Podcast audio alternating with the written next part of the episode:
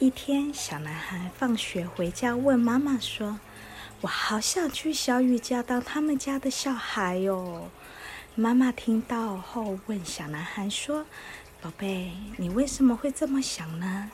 小男孩羡慕地说：“小雨他每天都跟同学说他又有多少的新玩具，他们家放假又去哪里玩，晚餐又吃了什么高级的菜色。”妈妈听了，缓缓地跟小男孩说：“来，妈妈跟你说一个故事。在一条清澈的小河里，有一条小小鱼，它每天自由自在地到处游泳。”到处玩耍，饿了就找东西吃，想吃就吃，想玩就玩。但时间一久了，它每天望着小河对面的水族店，心里不禁羡慕了起来。他看着橱窗里的鱼，每一条都打扮得光鲜亮丽，有专人喂食，不用自己去找食物，还住在专属的水族缸中。里头布置得美轮美奂，小小鱼跟身旁的好朋友小螃蟹说：“若是我也能去那里住，该有多好啊！就不用这么辛苦的生活了。”小螃蟹跟小小鱼说：“可是这样你就要离开你成长的环境，还不能跟爸爸妈妈在一起耶。”小小鱼回：“但是水族馆的鱼看起来好像很快乐的样子，应该很幸福吧？”小螃蟹说：“你又不是他们，怎么知道他们开不开心呢？”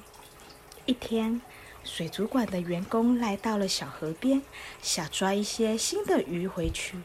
河里头的小鱼们一看到网子就四处乱窜，只有小小鱼兴奋地往里面一跳，它终于实现了梦想了，顺利地到了水族馆。一天，两天，三天。都过去了，在水族馆生活的小小鱼开始后悔了。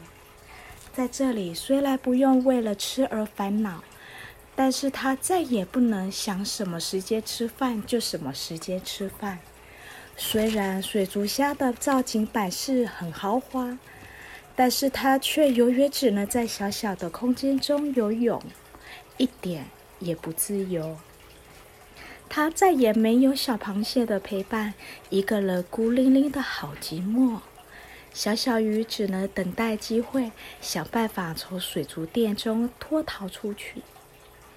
孩子，你会羡慕别人是很正常的一件事，但是你也要珍惜你所拥有的。物质的生活灿烂夺目，但是你知道内心的丰盈才是最珍贵的吗？你在爸爸妈妈的爱与温暖中成长，你快乐吗？小男孩点点头。那你知道那位有着富裕生活的同学，他快乐吗？小男孩小声的回妈妈：“不知道。”所以啦，我们凡事不能只看表面，我们做好自己的本分，知足感恩现在所拥有的。那你的心中也会变得很富有，知道了吗？